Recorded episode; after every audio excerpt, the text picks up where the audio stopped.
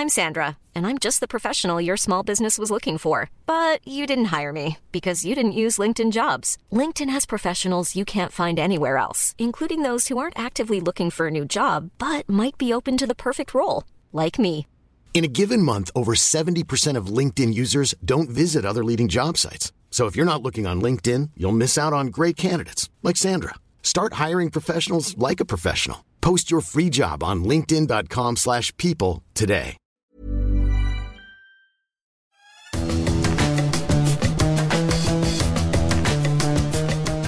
Salut à tous, bienvenue dans les Fous du Volant pour évoquer l'actualité de la Formule 1 avec Julien Pereira cette semaine. Salut Julien Salut Gilles, comment ça va? Ça va très très bien. Ce podcast est à retrouver sur toutes les bonnes plateformes de Deezer à Spotify en passant par Acast, par Apple Podcast. N'hésitez pas à nous noter, mettez-nous 5 étoiles, ça sera encore mieux, et à vous abonner. Et comme ça, vous recevrez euh, les nouveaux épisodes directement sur votre appli chaque semaine. Julien, aujourd'hui, je te propose de parler euh, d'abord de la victoire de Lewis Hamilton au Grand Prix euh, d'Espagne, le coude à la portière pour le Britannique. On évoquera aussi le cas de, de Ferrari. On s'est permis un petit, jeu de mots, Ferrari, le muret des lamentations, parce que c'était pas brillant dimanche dernier du côté de, de Barcelone. On, évoquera, aussi le, cas de, Pirelli, parce que à force, c'est gonflant. Et puis on terminera par Racing Point, qui prend du, du galon avec le meilleur résultat enregistré par les Mercedes Rose sur ce Grand Prix d'Espagne. On commence donc avec euh, la victoire de euh, Lewis Hamilton, quatrième victoire en, six courses pour euh, le sextuple champion du monde, qui est désormais leader du championnat avec 37 points d'avance sur Max Verstappen. Il a terminé avec 24 secondes d'avance sur son plus proche rival. Il a mis Lance Stroll, classé quatrième, à, un tour. quand on dit que Lewis Hamilton était le coude à la portière dimanche dernier, on sous-entend qu'il en avait encore sous, le coude, il avait, il avait de la marge. Tu as ce sentiment, toi aussi, Julien? Alors moi, j'ai le sentiment qu'Hamilton avait de la marge, j'ai le sentiment que Mercedes aussi a beaucoup de marge, euh, contrairement à ce que Toto Wolff a essayé de nous faire croire euh, à la fois le vendredi et même le samedi après la qualification, où il avait dit que le pilote le plus rapide était derrière eux, c'est-à-dire, euh, il parlait évidemment de Max Verstappen. j'ai l'impression que Mercedes, oui, effectivement, on a beaucoup sous le coude pour plusieurs raisons. Parce que d'abord, elle a le meilleur pilote du monde. C'est toujours, c'est encore et toujours Lewis Hamilton. Parce qu'on l'a vu en termes de gestion des pneumatiques notamment, il a été excellent. Ensuite, en termes de puissance, parce que Mercedes euh, aujourd'hui détient le meilleur moteur, le moteur le plus puissant. C'est peut-être le seul moteur d'ailleurs qui a vraiment progressé depuis la saison dernière. Et enfin, parce qu'elle a encore euh, une carte dans sa manche. Euh, on en parle beaucoup moins depuis le début de la saison, mais il y a toujours le DAS euh, le DAS qu'elle utilise. Alors, j'ai pas regardé encore les caméras embarquées de, ce Grand Prix, mais qu'elle utilise en début de course et qui fait évidemment une grande différence. Ah, je ne crois pas qu'il l'ait utilisé pour, euh, pour, ce, pour, ce, pour ce Grand Prix. Euh, alors, c'est intéressant parce que toi, tu évoques le fait que, que Mercedes a, a, de la marge. Oui, mais alors ça ne suffit pas à, à Valtteri Bottas. C'est pour ça que je, je, je, je, me permets de faire la nuance. c'est Hamilton qui, qui, a de la marge. Bottas, il n'en a pas. La preuve, il termine derrière, euh, derrière Max Verstappen. Alors, il a, manqué son départ, alors que pendant ce temps-là, Lewis Hamilton, il a effectivement euh, fait une partition absolument sans fausse note. Il fait un départ impeccable.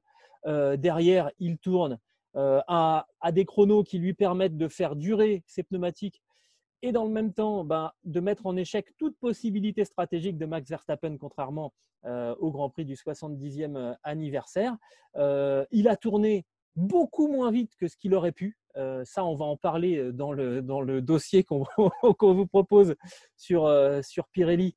Euh, mais il a fait vraiment tout ce qu'il fallait. C'est son 156e podium. Il efface Michael Schumacher de cette, de cette ligne statistique.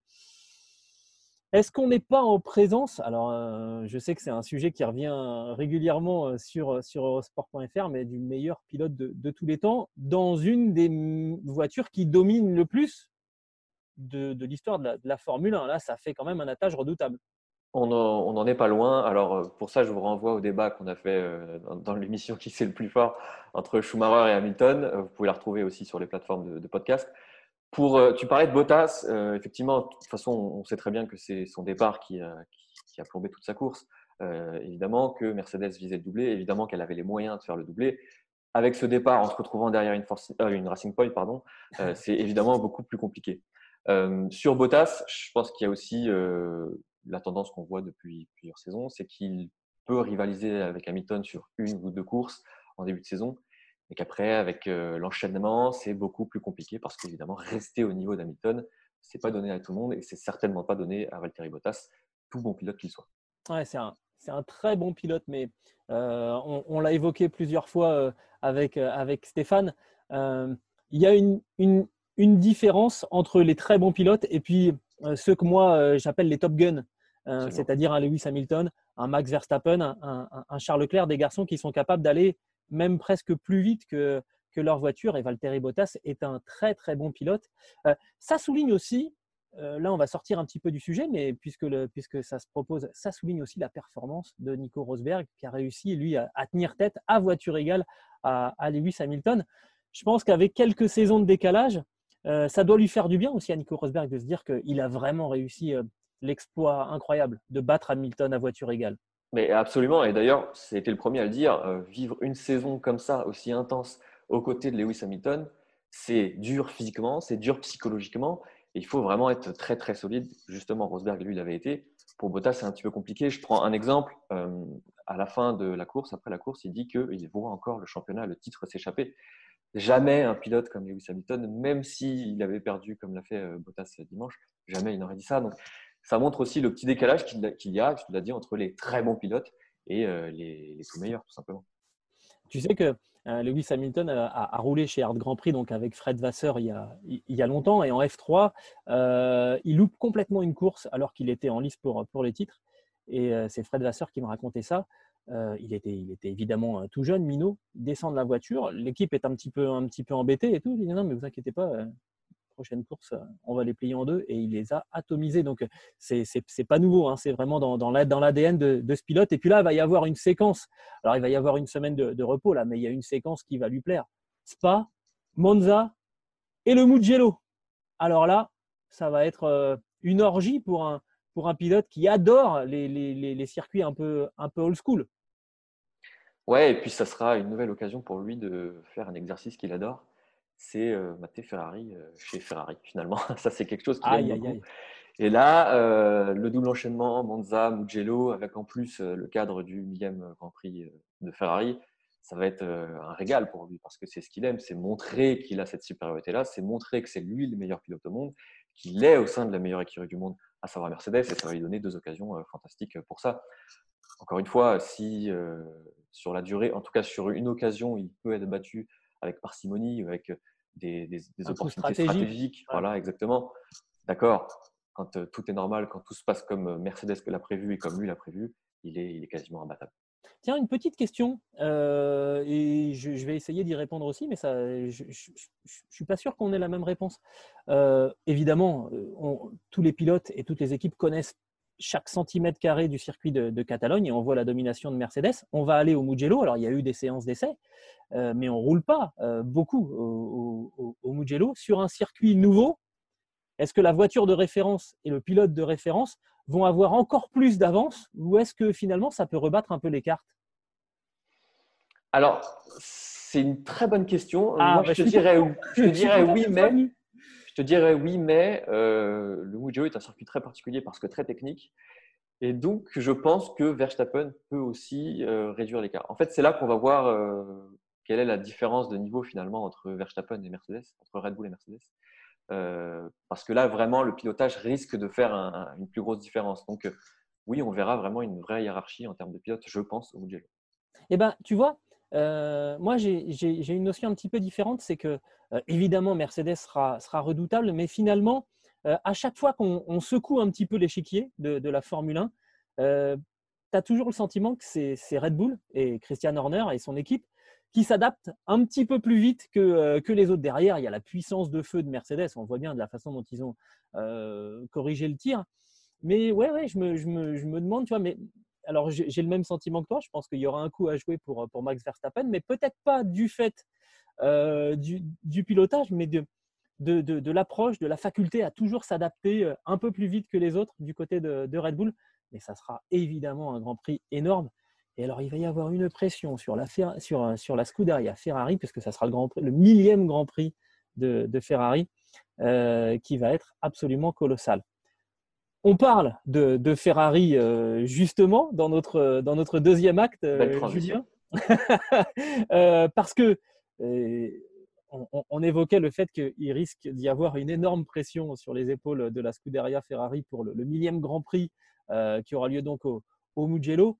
Mais alors là, pour se mettre encore plus la pression, euh, on ne peut pas faire pire ou mieux, selon, euh, selon l'axe qu'on choisit, que le déroulement de ce, Grand Prix de Catalogne. Je voudrais d'abord te féliciter de, l'article que tu as écrit qui retrace justement la Bérésina, euh, cette, cette bouillie stratégique, et j'ai beaucoup apprécié ce, ce terme de la Scuderia.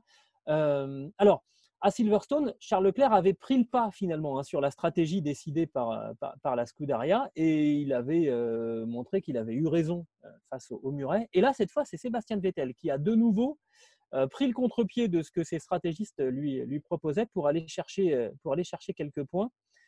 il termine septième, Vettel. Leclerc abandonne là une séquence absolument incroyable aussi. Le moteur coupe, il se désangle finalement, il est obligé, ça repart, il rentre au stand, il, a demandé à ce qu'on lui prépare un nouveau harnais, c'est pas prêt. C'est quand même le signe d'une désorganisation qui est assez inquiétante au, sein de la Scuderia, non? Ouais, j'ai l'impression, j'ai le sentiment et peut-être peur pour Ferrari que il y a un mal plus profond qui guette Ferrari, plus que la crise technique, que ce soit la crise de confiance finalement. là, on rentre vraiment dans une période où on a l'impression que euh, chacun voit euh, le désastre dans lequel il est embourbé, et du coup, chacun va essayer de tirer son épingle du jeu ou de prendre des décisions pour essayer de s'en sortir. Euh, encore une fois, ce qui s'est passé ce week-end à la radio, je ne vais pas dire que c'est courant, mais on l'a vu, il y a eu des tensions entre Verstappen et Red Bull aussi pendant la course. Hamilton aussi a été à l'encontre de la stratégie de Mercedes qui avait été préétablie. Mais derrière, l'écurie a toujours été capable de trancher, que ce soit Red Bull ou Mercedes avec Hamilton. Ils ont dit OK, tu veux faire ça, on va faire ça. Avec Verstappen, ils lui ont dit non, tu ne rentres pas, il n'est pas rentré. Là, c'est euh, Ferrari qui dit, qui pose une question à Vettel que lui-même avait posée deux tours avant. C'est ça. C'est absolument lunaire. Parce que Sébastien Vettel veut donc finalement ne faire qu'un seul arrêt et prolonger, euh, prolonger son, deuxième relais. On lui dit non, il non, non ça, tout de suite. ça passera pas. Attaque. Donc il attaque et puis au bout d'un moment, on lui dit mais tu crois pas que ça serait mieux de faire un, seul, un seul arrêt? Mais c'est ce que je vous ai dit il y a trois minutes. et, exactement ça. Alors, euh, après, il y a l'épisode effectivement de, de, Charles Leclerc qui rentre au stand et on n'y a pas préparé de, harnais. On sent vraiment un flottement dans, dans, cette équipe où normalement tout est euh, absolument millimétré. Alors c'est facile pour nous hein, de, juger ce qui se passe. Euh, on va prendre cinq secondes quand même pour remettre un petit peu en, en, perspective. C'est facile pour nous hein, de, de, juger ce qui se passe sur un muret qui est écouté, qui est filmé. et nous, on s'intéresse à ce qu'ils font, alors que, bon, on est à peu près sûr que les gens Scuderia Ferrari ne s'intéressent pas trop à ce que, à ce que les journalistes disent. Donc, c'est facile et on va pas tirer sur une, sur une ambulance. Mais mis bout à bout, tous ces, toutes ces errances-là de, de, stratégie, d'organisation, c'est le béaba quand même, de, de penser à ressangler son, son pilote lorsqu'il rentre au stand avec pour objectif, au moment où il revient, de, le relancer en course. Bon, finalement, on comprend que ça ne sert, plus à rien. Euh, une désorganisation euh, qui, finalement, au-delà d'être euh, préjudiciable à l'équipe, elle est même inquiétante pour l'avenir de, de, la Scuderia. Oui, exactement. Et puis, vous aviez parlé avec Stéphane il y a quelques émissions d'une réorganisation au sein de la Scuderia. ça concernait, alors c'était un petit écran de fumée, mais ça concernait surtout les têtes pensantes, les têtes dirigeantes. On se rend compte que même au sein de la Scuderia, au sein des équipes qui sont présentes sur les Grands Prix, il va probablement falloir refaire des changements. tu, parlais de circonstances atténuantes. Moi, j'en vois une autre quand même. c'est que Ferrari, ça fait des années qu'ils sont habitués à lutter contre Mercedes et Red Bull. Là, ils se retrouvent dans le trafic finalement avec euh, Renault, avec McLaren, avec Racing Point, avec même AlphaTauri, on l'a vu ce week-end. Et donc, en termes de stratégie, de décision à prendre au niveau stratégique, c'est beaucoup plus compliqué parce que vous avez beaucoup plus de monde à surveiller. Euh, euh, Ferrari, qui n'a jamais vraiment été une référence en termes de stratégie ces dernières années, bah, évidemment, ça pose beaucoup plus de problèmes cette saison. c'est sûr que jusque-là, en jouant devant, finalement, il, il s'arrangeait un petit peu, la, il facilitait un petit peu, un petit peu la vie, c'est sûr. Là, et souvent, hein, les équipes justement de ce milieu de tableau disent que c'est encore plus compliqué de naviguer là dans ce, dans ce qu'on appelle le midfield euh, que, que d'être devant ou évidemment euh, derrière. Euh, parce, que, parce que oui, effectivement, il n'y a, a, plus une inconnue à prendre en compte de savoir si c'est Mercedes qui va faire l'undercut. Mais là, il y en a 3, 4, 5, 6 c'est injouable. Et là, on a un petit peu l'impression que le muret de chez Ferrari avait le, nez sous le, sous niveau de flottaison pendant, pendant la course. Bottas disait on, de Mercedes, on a un petit peu dormi pendant le Grand Prix du 70e anniversaire. Il s'est vite fait cadrer par, par Toto Wolff. là, on a le sentiment que vraiment, on sait, ne sait plus trop dans, dans, quel ordre mettre les choses du côté de la, de la Scuderia. Est-ce qu'on a une est-ce que d'après toi, est-ce que tu vois une solution là à court terme? Alors le problème, c'est que tout ça finalement est lié aux soucis techniques de la Ferrari. S'il n'y avait pas eu de problème sur le moteur de Leclerc, il n'y aurait pas eu cet imbroglio autour de la ceinture. Si la SF1000 était, performante, Vettel n'aurait pas eu de problème pour établir, une stratégie pour finir septième de la course. Donc tout ça est lié et le problème c'est que techniquement il n'y aura pas d'avancée dans les deux trois prochains grands prix, sauf des différences aérodynamiques qui sont finalement liés euh, au profil des circuits. Donc, ça va durer. Euh, combien de temps C'est très difficile de, le juger. Ferrari travaille, Ferrari essaie de changer des choses, euh, même pour 2021, ça sera très compliqué parce qu'évidemment, mm. tout est scellé. Ça va durer. Voilà, c'est tout ce qu'on peut dire malheureusement aujourd'hui. On va voir hein, si la prochaine séquence de, de Grand Prix, à la fois à haut risque, et, en même temps avec, avec des échéances incroyables. On a parlé de ce Grand Prix, euh, du, le millième Grand Prix pour, euh, pour Ferrari. Donc ça, ça sera au, Mugello. Auparavant, il y aura Spa, un circuit euh, à, à, haute vitesse où là, on peut peut-être penser que finalement, avec un appui aéro un peu moindre, on peut éventuellement tirer son épingle du jeu. Monza, voilà, on, on, arrivera sans doute à mettre moins d'aéro. est-ce que, est que ça peut permettre euh, aux hommes de Mattia Binotto de tirer un peu mieux leur, épingle du jeu. Dur, dur hein, de, se, dire que oui, oui, ça va aller. Euh, faut y croire là. Ouais, mais je crois qu'il y a plus, grand monde qui croit et, j'espère qu'au au sein même de l'écurie, euh, on va pas cesser de, enfin, on va pas baisser les bras parce que là vraiment on sent qu'il y a une vraie crise de confiance. On voit Vettel qui est, même plus abattu, il est, il est, il est sans âme finalement dans le paddock. Quand on le voit, c'est un petit peu triste de le voir comme ça et donc on espère que ça ne va pas gagner euh, toute l'écurie euh, qui, est sur le Grand Prix euh, chaque semaine. Oui, et puis on, le voit un petit peu, un petit peu narquois hein, vis-à-vis de, vis-à-vis de ses stratégistes, vis-à-vis de son, ingénieur. Il a, il a des réflexions qui sont un peu, un peu rudes, mais ça, ça témoigne vraiment d'un, d'un agacement de, de, choses qui ne fonctionnent plus dans, dans, cette équipe. Et ça, ce n'est pas lié que au départ de, Sébastien Vettel. Hein. Je pense qu'il y a vraiment un, un problème de, désorganisation, de, un petit peu de démobilisation là qu'il va falloir euh, régler au, plus tôt parce que, parce que ça peut vraiment, vraiment tourner euh, très, très mal euh, avec cette échéance du, du, Grand Prix au, Mugello. Autre structure italienne, décidément. Hein. en ce moment, c'est un peu compliqué. Autre structure italienne un petit peu en difficulté en Formule 1. le manufacturier unique de la Formule 1, Pirelli on a décidé de titrer cette rubrique à force, c'est gonflant. Parce que régulièrement, finalement, les grands prix tournent euh, à la simple gestion du, capital euh, pneumatique. On en oublie les notions de, performance de ces machines exceptionnelles que sont les, les Formule 1. On en oublie les facultés absolument ahurissantes de pilotage euh, des hommes qui sont au volant de, de ces engins. Et là, j'ai le sentiment, euh, Julien, qu'on est sur une séquence un petit peu gênante. Il y a eu euh, l'épisode des pneus qui éclate à, Silverstone. Et là, on a assisté à une course de, lenteur à, Barcelone.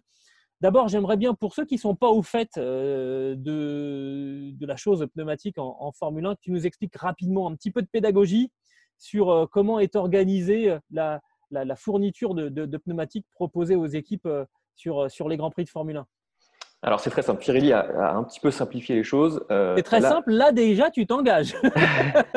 non mais on va essayer d'être euh, concis et précis. Euh, Pirelli a cinq composés de pneumatiques différents pour toute la saison. Et en fonction des grands prix, des circuits, des tracés, de la météo, elle désigne trois gommes parmi ces cinq composés, donc qui vont du plus tendre, du plus tendre au plus dur. Donc pour un circuit, on pourra avoir les trois plus tendres pour un circuit donné. Et pour la semaine d'après, on aura peut-être les trois plus durs, qui seront en fait le tendre, le médium et le dur. Voilà, c'est aussi simple que ça, entre guillemets, parce que dans les faits, euh, il y a des petites différences, on l'a vu encore ce week-end. Il se peut, des fois, souvent, même de plus en plus souvent, que par exemple, le médium qui est censé être plus euh, endurant mais moins performant sur un tour, bah, soit finalement plus performant que le tendre sur un tour. Là, c'est là qu'on se rend compte que ça commence un petit peu à compliquer les choses et qu'il y a quelque chose qui ne fonctionne pas. Voilà, c'est un problème d'incohérence en fait dans la gamme que propose Pirelli à, à, ses équipes de, de, la Formule 1. Et euh, j'ai un petit peu un souci moi parce que euh, on nous dit régulièrement euh, que le fait d'imposer un manufacturier unique dans une discipline, c'est pour faire des économies. Comme ça, ça, permet de ne pas dépenser des, millions et des millions de dollars en, développement de, pneumatiques. Mais finalement, on, s'en retrouve avec des équipes qui ont dépensé des centaines de millions de dollars pour développer des voitures et qui sont limitées par, euh, le pneumatique en, lui-même. Et ce n'est pas une question de, de, jeter la faute à, Pirelli euh, lui-même. Hein. Là, c'est plus l'idée en, fait de de, ce manque de, concurrence et on en arrive euh, à des chronos qui sont démentiels.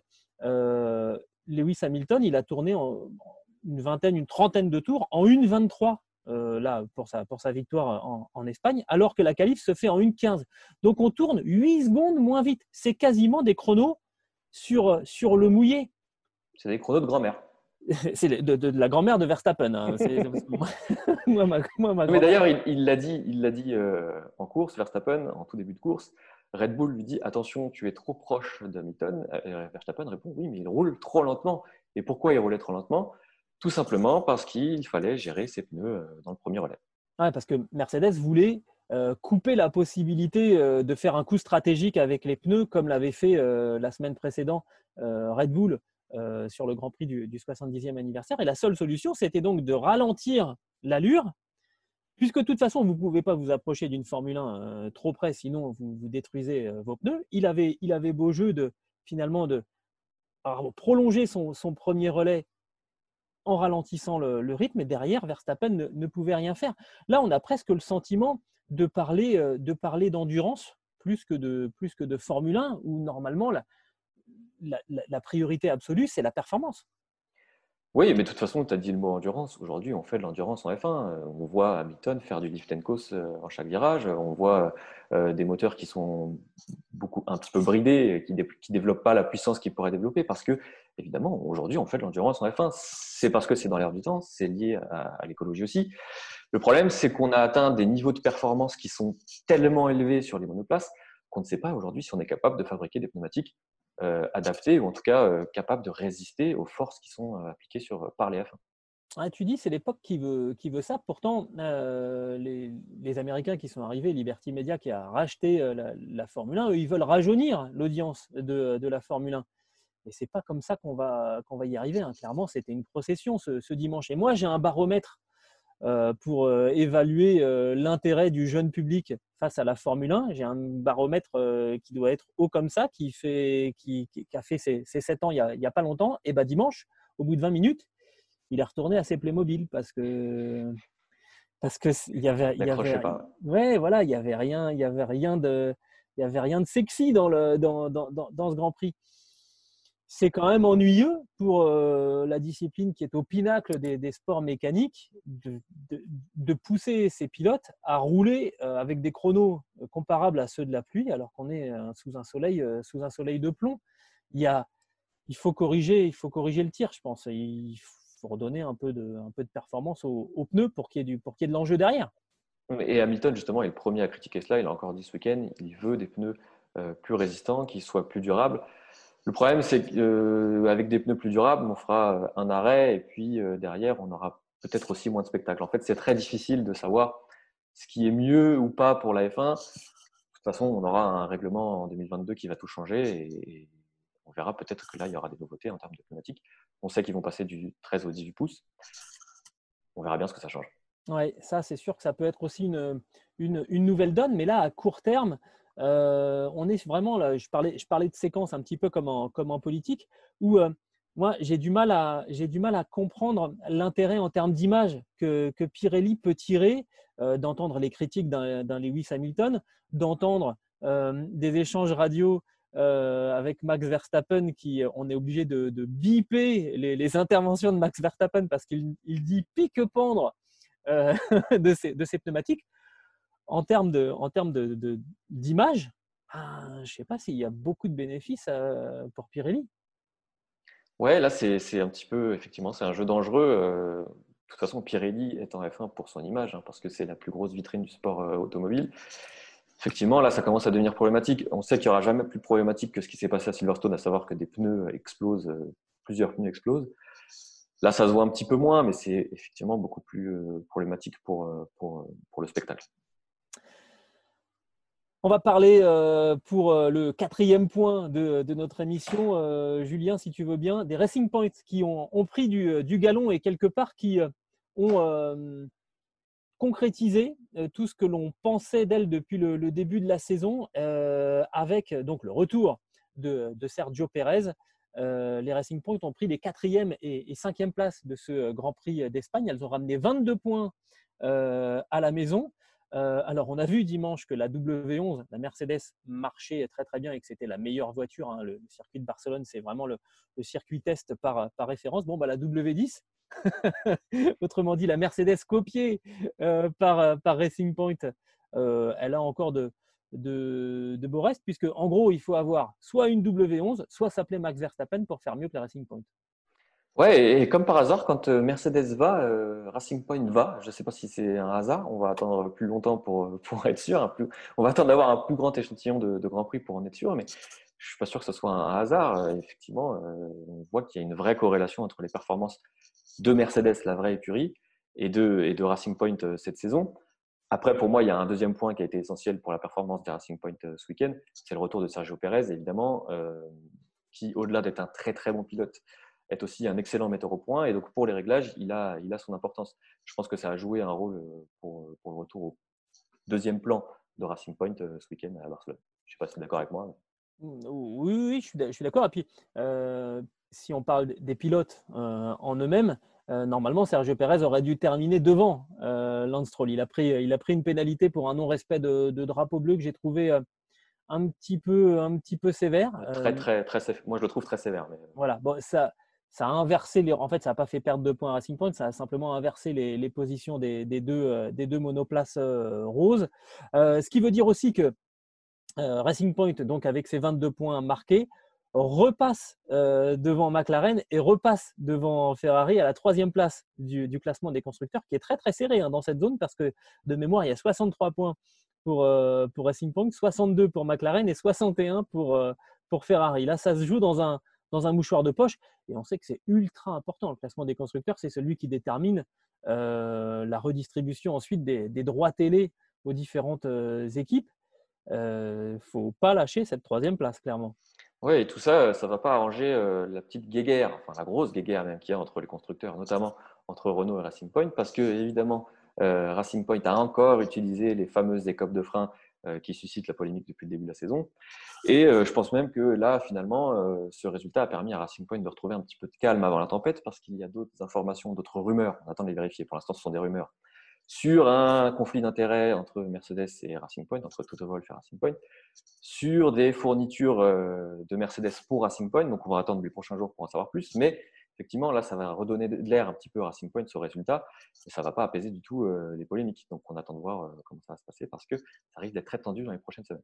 Et puis, ça va certes infernal parce que chaque bon résultat, comme c'est le cas dimanche dernier des, Racing Point, ça va relancer et ça va redonner encore plus euh, de légitimité à toutes les, équipes qui ont fait appel donc de la décision de la FIA de mettre 400 000 dollars d'amende à, Racing Point. Bon, 400 000 dollars, ça doit être à peu près euh, le budget du week-end pour, pour Laurent Stroll, le, patron de, de, l'équipe. On leur a enlevé 15 points et ils repassent déjà à la troisième place du, du, championnat. sachant que cinq équipes ont fait appel hein, de la décision de, de la FIA, dont Racing Point elle-même, qui euh, finalement euh, bah, ne baisse pas les yeux et dit non, non, mais nous, on n'est pas, on pas d'accord, on a, on, a respecté, euh, on a respecté la règle. Alors, il y a aussi cette comédie des remontrances. Là, on a encore mis une remontrance après le Grand Prix à, Racing Point pour avoir utilisé toujours ces écopes de frein qui sont issues de chez, chez Mercedes. et après 30 remontrances, il se passe quoi? Bah justement, c'est vraiment ça, c'est un sketch, hein, on peut le dire. Euh, tant que la FIA ne tranchera pas, ne dira pas ces écopes de frein sont illégales ou sont légales, et qu'elle laissera un espèce de suspense en disant elles sont illégales, mais on ne donne pas une pénalité à la hauteur d'une. Enfin, on n'exclut pas finalement les Racing Points, parce que c'est ça qui, devrait être, qui aurait dû être décidé. Effectivement, il y aura toujours cette polémique, ça va durer, ça va continuer de durer. Et, euh, et à côté de ça, bah, il y a d'autres négociations.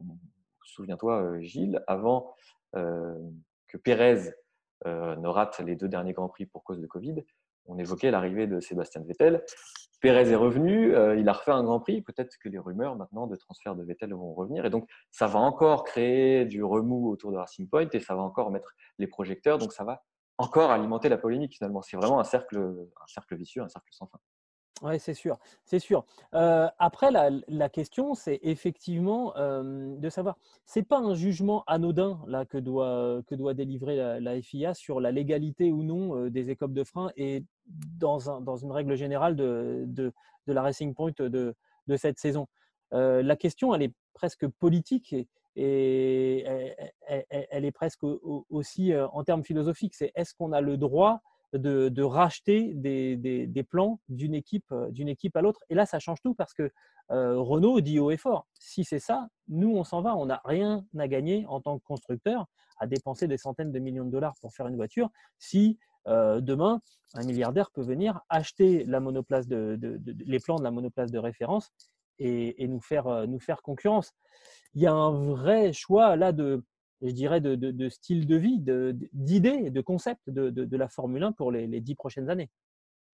Oui, c'est ça, c'est ce qui est au cœur de, ce débat-là. Euh, le problème, c'est que on, voit que Mercedes a fourni euh, probablement beaucoup plus que ce qu'elle aurait dû fournir à Racing Point. On parle même euh, d'une voiture qui a servi dans soufflerie pour Racing Point que Mercedes a été qui, a, été fournie pardon, par Mercedes.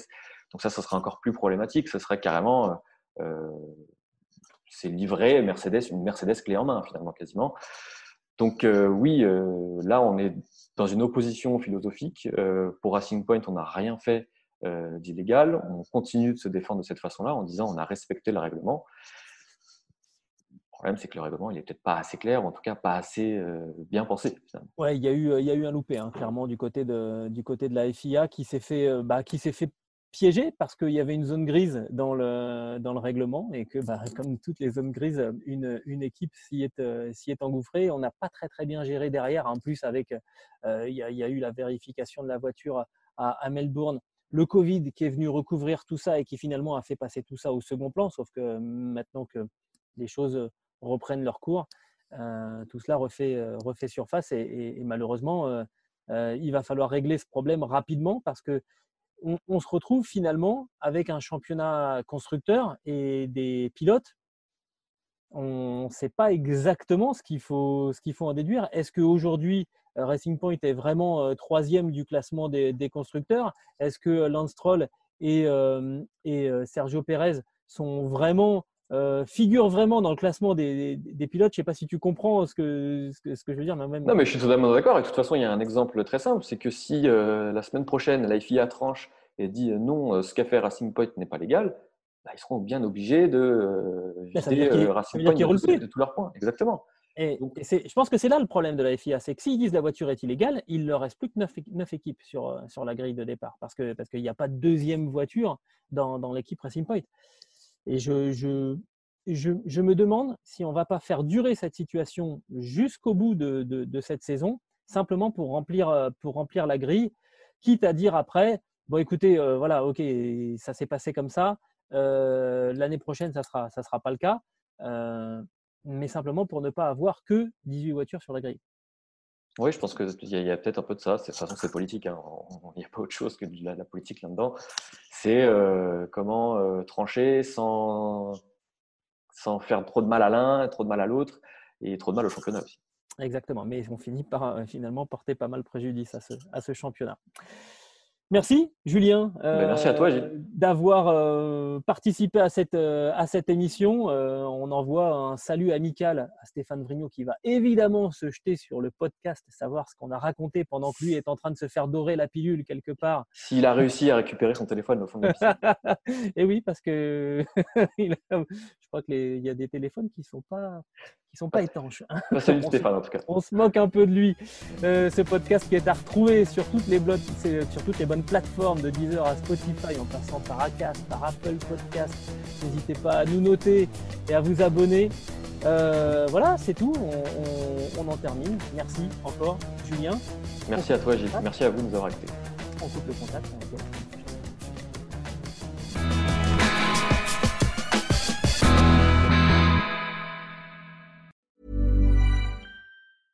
Flexibility is great. That's why there's yoga. Flexibility for your insurance coverage is great too. That's why there's United Healthcare Insurance Plans.